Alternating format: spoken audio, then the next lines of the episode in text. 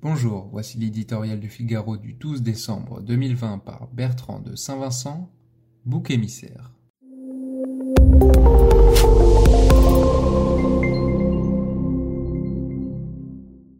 Vaincu. La tonitruante ministre de la Culture, dont l'énergie et l'appétit féroce avaient un temps redonné espoir à son camp, ne figurait pas aux côtés de Jean Castex lors de sa dernière intervention.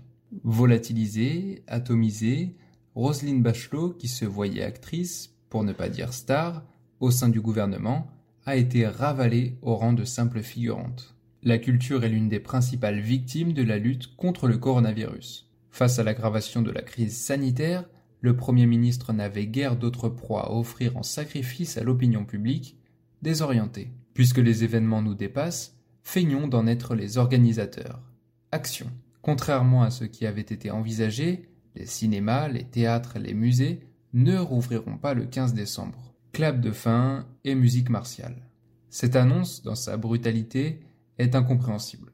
Si l'on était au cinéma, et on y est un peu, on dirait que le scénario ne tient pas la route. Soit la situation est grave, et elle semble l'être, et alors pourquoi lever le confinement, autoriser les déplacements, ne pas renforcer les mesures de sécurité sanitaire dans les lieux les plus fréquentés? Soit elle ne l'est pas tant que cela, et alors pourquoi maintenir en pénitence un secteur essentiel de la vie du pays? Quoi qu'il en soit, la fermeture des lieux culturels ne suffirait pas à endiguer la pandémie. Il y a moins de risques d'attraper le Covid dans un musée dont la jauge est facilement contrôlable que dans un supermarché bondé. Et il vaut mieux s'asseoir à distance respectable dans une salle de théâtre ou de cinéma que de se presser dans les wagons du métro, du RER ou dans les rayons d'un magasin livré aux excès du Black Friday. Effet de manche.